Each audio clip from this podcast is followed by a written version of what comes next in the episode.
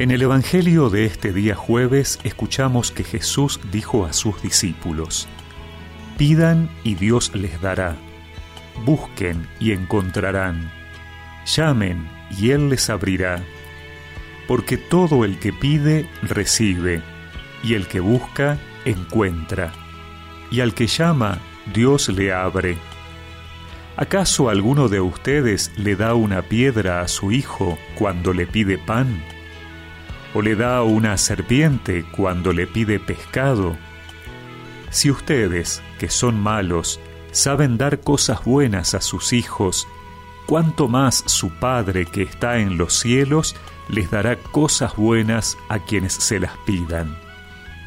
Por tanto, traten en esto a los demás como ustedes quieran ser tratados, porque en esto consisten la ley y los profetas.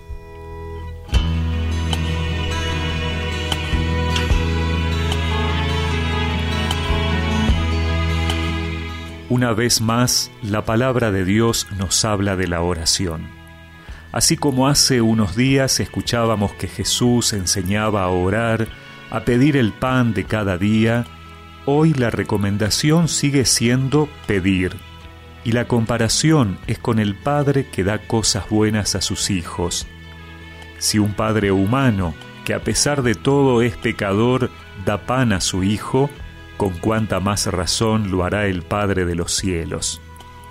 Pero el énfasis no recae tanto sobre la perseverancia y la insistencia del que pide, sino sobre la diferencia entre la bondad del Padre humano y la ternura del Padre celestial.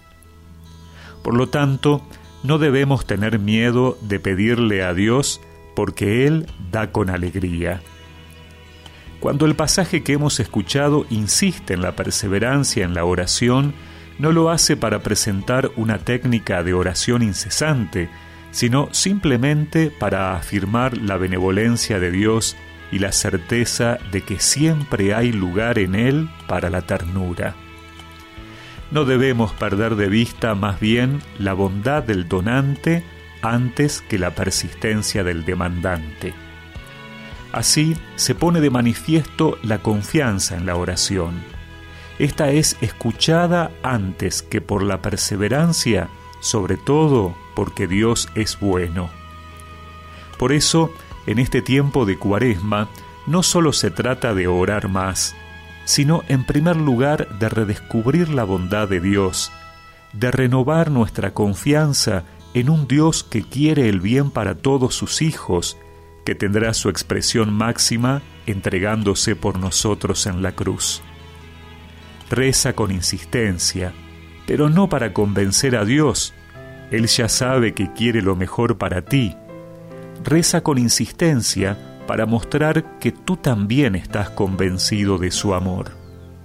Donde se termina el mal y empieza la calma, donde mis secretos son tuyos, Señor donde el corazón se sincera y escuches mi necesidad, oh Dios. Donde existe un puente entre la tierra y el cielo, donde mi silencio descubre tu